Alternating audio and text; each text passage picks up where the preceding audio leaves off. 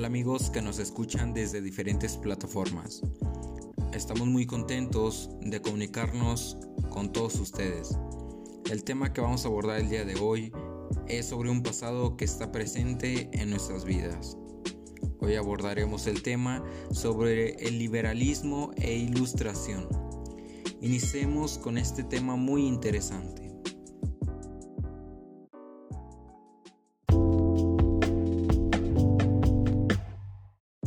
Liberalismo es una filosofía política, moral y económica que defiende la libertad individual, la intimidación del poder del Estado, así como la igualdad ante la ley.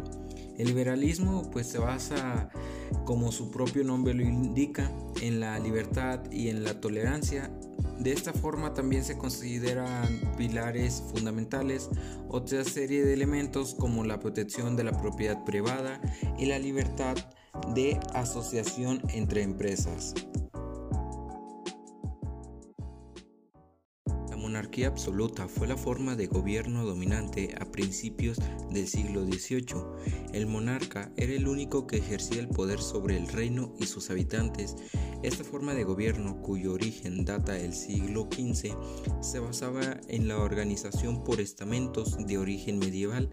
En dicha organización, el lugar de las personas en la pirámide social dependía de sus funciones, privilegios y obligaciones más que de la riqueza que ostentaban. El primer estamento estaba formado por la nobleza, integrada por el rey, los príncipes, los duques, los condes y los monarqueses quienes ejercían el poder con fundamento en el derecho divino según el cual la facultad de gobernar a sus súbditos era otorgada por Dios. Los miembros de este estamento heredaban el título de nobleza de sus antepasados, eran grandes terratenientes, controlaban el agua para el cultivo, tenían súbditos a su servicio y estaban exentos de pagar impuestos. El segundo estamento era el eclesiástico, integrado por cardenales, obispos, sacerdotes, frailes y monjes. Los miembros de este estamento tampoco pagaban impuestos, pero sí cobraban el diezmo de sus fieles. El tercer estamento, también llamado tercer estado, estaba integrado por burgueses acaudalados banqueros, propietarios y comerciantes profesionistas, artesanos y campesinos. Este era el grupo de los que no tenían privilegios, es decir, aquellos individuos que debían pagar impuestos, carecían de participación política en las decisiones del reino y trabajaban para los dos estamentos superiores. Fue un movimiento intelectual que surgió a los mediados del siglo XVIII en Francia. Tiene como antecedentes las ideas del liberalismo. Este movimiento consideraba que la razón y la experimentación iluminarían las mentes del ser humano y posibilitarían la comprensión y la transformación del mundo lo que desplazó la figura de la divinidad como fuente de explicaciones de los fenómenos naturales y sociales, también afirmaban que debería existir la igualdad del hombre ante la ley. Voltaire hizo énfasis en la, en la, libertad religiosa y la defensa de los derechos del hombre, que debían guiar sus acciones a través de la razón. También creía en la importancia de contar con leyes justas que protegieran los derechos naturales de las personas. Rousseau creía en la bondad natural de las personas y consideraba que la sociedad los corrompía, por lo que era necesario imponer la voluntad general a partir de un contrato social para evitar el abuso de poder. Así, en la ilustración, la libertad individual, la igualdad y la participación política entraron en conflicto con la estructura monárquica que se basaba en los privilegios de la nobleza y el clero y dejaba fuera a la mayor parte de la población concentrada en el tercer estado, donde también se ubicaba la burocracia.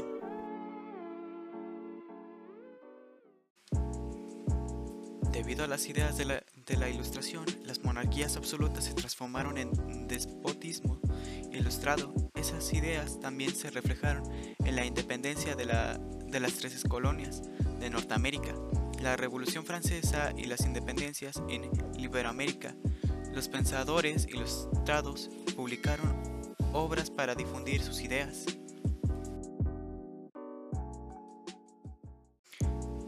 La enciclopedia o diccionario razonado de las artes, ciencias y oficios fue el medio que los ilustradores utilizaron para exponer sus pensamientos. La publicación mostró la importancia de la difusión de las ideas y el uso de la razón.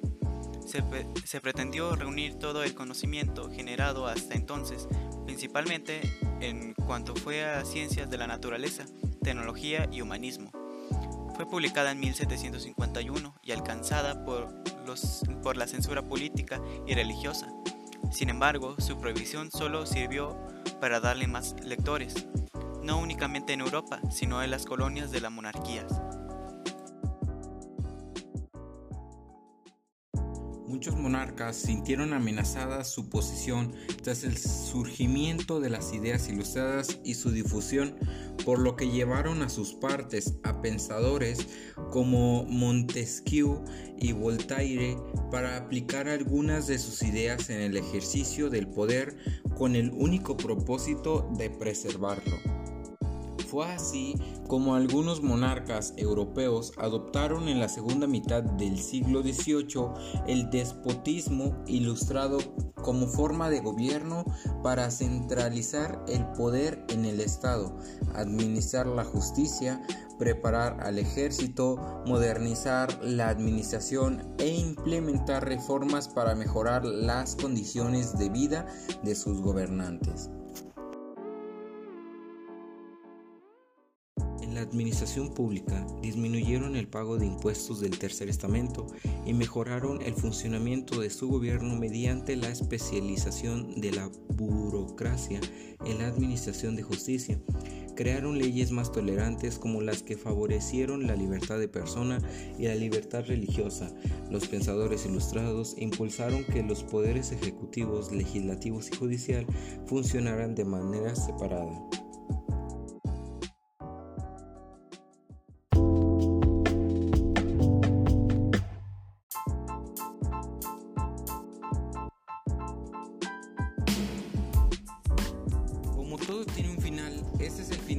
Este capítulo. Gracias por escucharnos. Nos vemos en el siguiente episodio.